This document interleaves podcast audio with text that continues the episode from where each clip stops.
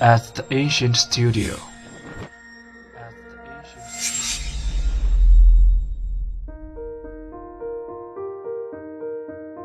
精作剧目，精作音乐，我们用声音说话。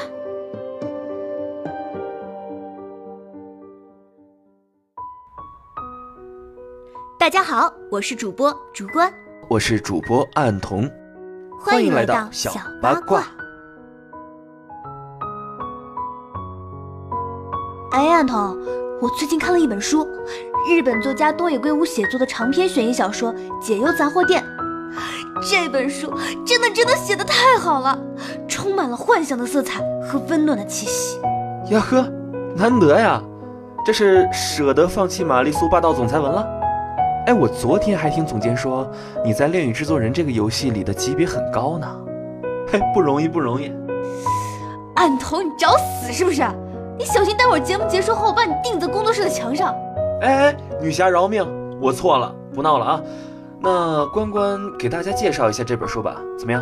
嗯，这本书呢，主要讲述了一家名为“解忧杂货店”的不可思议的小店。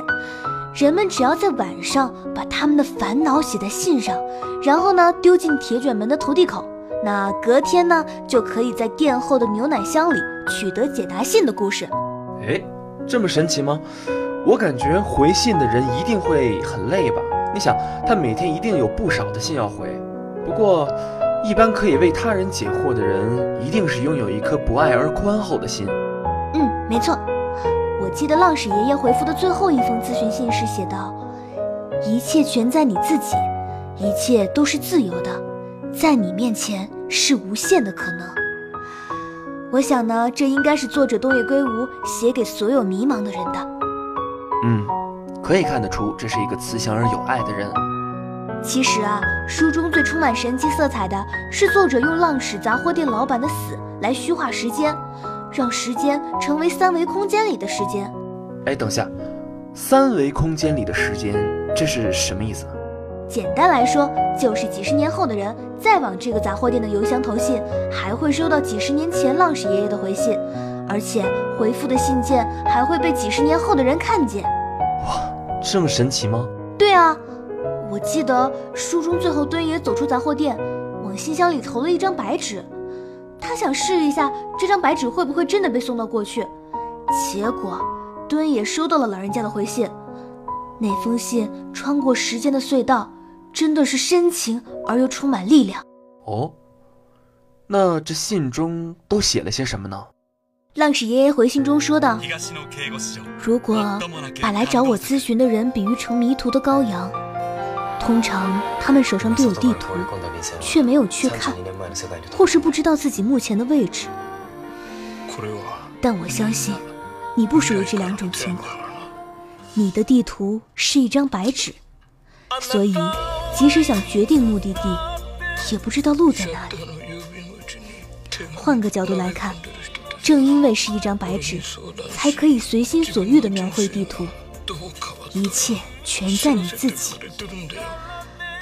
我衷心祈祷你可以相信自己，无悔的燃烧自己的人生。哇，这段话真的直击心灵。浪矢爷爷真的是一个很暖心的老人家。回头我也一定要找到这本书，好好的看一看。嗯，这本书最近非常火，国内还将它拍成了一部电影，在去年年底上映，由王俊凯、迪丽热巴。董子健领衔主演。另外，日版的电影《解忧杂货店》在今年二月二十二号将会上映影院。哎，对了，二月二十二号，有兴趣的小伙伴呢，可以去电影院看一看这部电影。嗯，没错。其实我觉得，如果生活中真的有这样一个解忧杂货店，会避免很多极端事件的发生。毕竟忧愁有解，事事无忧嘛。没错，心中如果有不开心呢，一定要说出来。或者找一个地方呐喊出来，憋在心里久了，迟早会憋出病来的。心情不好的时候，就转移一下注意力，比如说多出去走走，放松放松，或者找一个可以倾诉的朋友，一起卸掉生活中的不快和心中的烦恼。嗯，没错。好了，本周的精彩内容呢，就是这些。下周同一时间，我们不见不散。欢迎来这里告诉我们因为这里是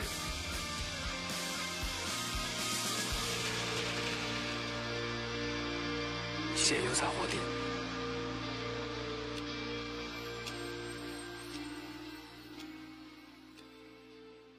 死相，记得来哦。